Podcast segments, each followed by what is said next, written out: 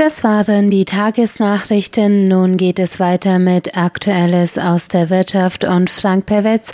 Heute ist das Thema neueste Trends in der Textilindustrie.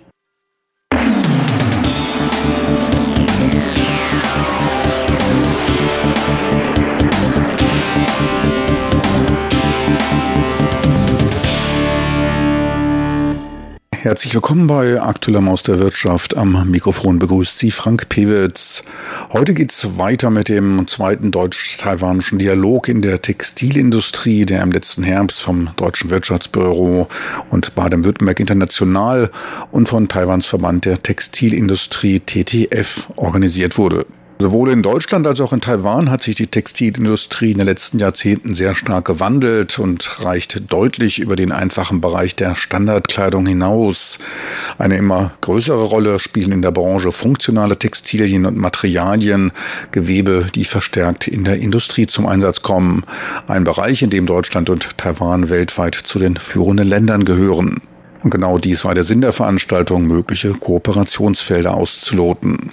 In Taiwan werden vorwiegend nur noch Hochleistungsgarne und Gewebe, Fasern hergestellt. Die eigentliche Kleidungsproduktion wurde schon in den 80er Jahren nach China und Südostasien ausgelagert. Ähnlich verlief die Entwicklung in Deutschland. Die Zahl der Unternehmen dort sank seit den 70ern bis heute von damals über 4000 auf weniger als 300 Unternehmen.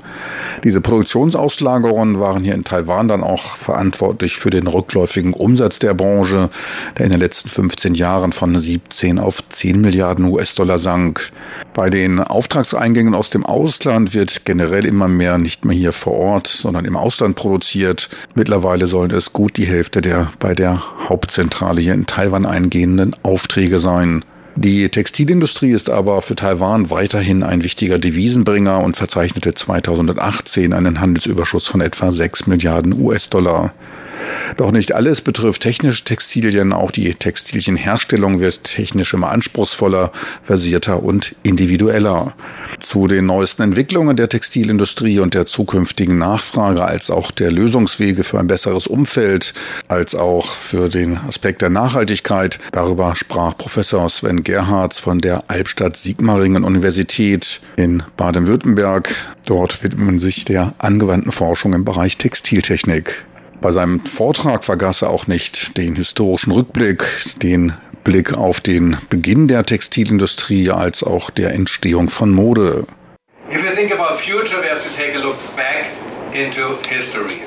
Wenn man an die Zukunft denkt, dann muss man auch einen Blick zurück in die Geschichte werfen.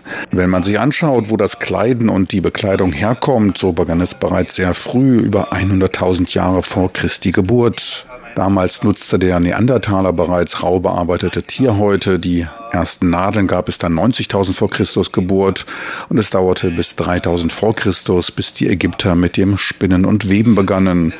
Dies ist natürlich die Entwicklung der europäischen Textil- und Modeindustrie. Die Entwicklung in Asien war etwas anders. Wir fokussieren hier jetzt auf Europa. I think the development in Asia was a little bit different, but um, here is the focus on Europe. Führend waren dann die Griechen und Römer in der Herstellung von Kleidung, Wolle und Leinen wurde hergestellt.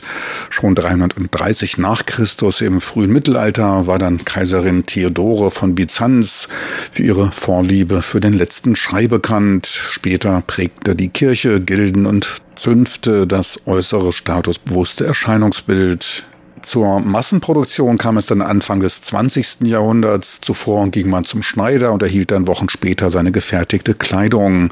Seit den 70er Jahren wurde schnelle Mode populär, was für erhöhten Absatz in der Textilbranche sorgte. Gab in den 70er Jahren der Durchschnittshaushalt etwa 850 Euro für Kleidung jährlich aus, sind es nun 120 Prozent mehr, knapp 2000 Euro. Zudem ist der Textileinzelhandel von heute wiederum von vertikal aufgestellten Unternehmen geprägt. The growth Zum Wachstum der vertikal aufgestellten Einzelhändler. Diese sind nicht nur für den Verkauf verantwortlich, sondern auch für das Design, die Planung, die Produktion und den Absatz. Alles ist in einer Hand. Jegliche Informationen der Verkaufsstellen gehen in die Produktionslinien ein, was sich als sehr erfolgreich herausgestellt hat.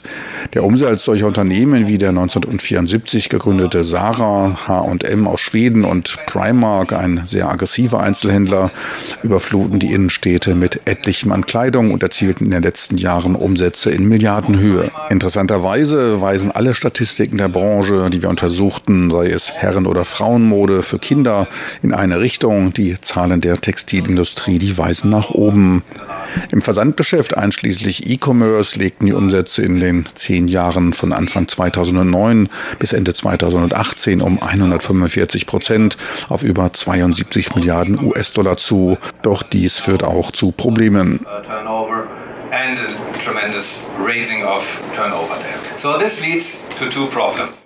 Wegen des massiven Überangebots an Kleidung werden in Deutschland jährlich eine Million Tonnen Kleidung recycelt, etliches davon noch unbenutzt. Zudem kommt es im Einzelhandel der Innenstädte zur Monotonie, überall die gleichen Geschäfte mit den gleichen Waren bei zunehmender Popularität des Onlinehandels. So what can we do? Uh, was müsste gemacht werden? Die Überschussproduktion könnte durch den Einsatz von Big Data, durch Angebotsoptimierung über Algorithmen geschehen, wie sie schon bei der Hotelbuchung eingesetzt wird.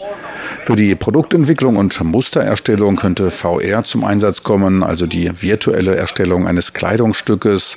VR kann später auch für die Überprüfung der Passform und der Verarbeitung eingesetzt werden, was die Kosten als auch den Transportaufwand senkt. Dies könnte dann zu einer Rückverlagerung der global ausgelagerten Produktion und auch eine kundenangepasste nachhaltige Kleidungsproduktion durch lokale Produktion auf dem Kundenmarkt führen. Der Einkauf der Neuzeit könnte damit in dem Besuch einer Mikrofabrik bestehen, in der man seine Kleidung angepasst nach ein paar Minuten bekommt.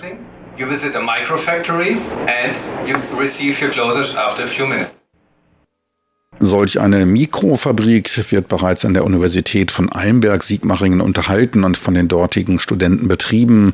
Die Technologie stammt dabei von den Unternehmen. Dadurch kann sich jedes Unternehmen vor der Anwendung davon überzeugen, wie es funktioniert. Auf der Frankfurter Messe für technische Textilien im April letzten Jahres konnte man sich bereits davon vor Ort ein Bild machen. Dies bietet gleichzeitig die Möglichkeit der Integration von Online-Business und Einzelhandel, womit auch den immer leerer werdenden Innenstädten neues Leben eingehaucht werden könnte.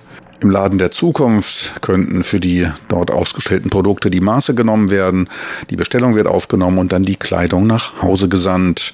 Läden könnten damit kleiner werden oder eben eine größere Anzahl von Dingen präsentieren. Es wird nur das produziert, was gefragt wird. Generell kann auch das Erlebnis im Einzelhandel verändert werden. In Berlin gibt es seit einer Weile Pop-up-Geschäfte, Einkaufshallen, in denen Einzelhändler bzw. Hersteller nur für einige Monate präsent sind, um die Kundenreaktion ihrer neuen Produkte zu testen. Weiter wichtiger zu berücksichtiger Aspekt ist die Nachhaltigkeit der Materialien, innovative, nachhaltige Fasern, die zum Teil noch nicht einmal erschaffen werden müssen. Zum Einsatz kommen könnten dabei zum Beispiel Blätter von Bananenbäumen, die bei der Produktion von technischen Textilien, wie sie in Rucksäcken zum Einsatz kommen, verwendet werden. Auch aus Orangenschalen und Blättern von Ananaspflanzen können Fasern gewonnen werden.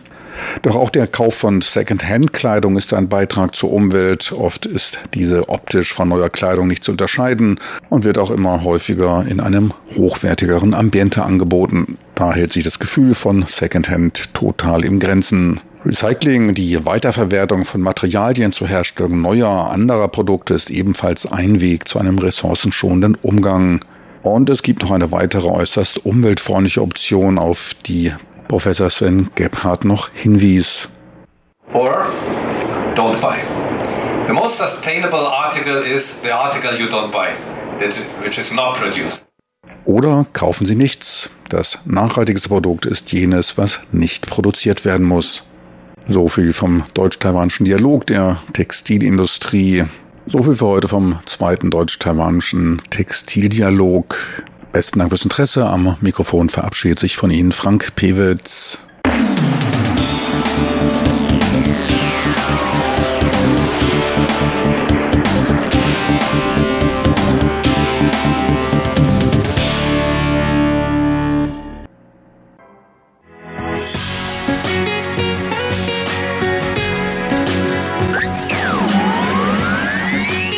Radio Taiwan, international aus Taipeh.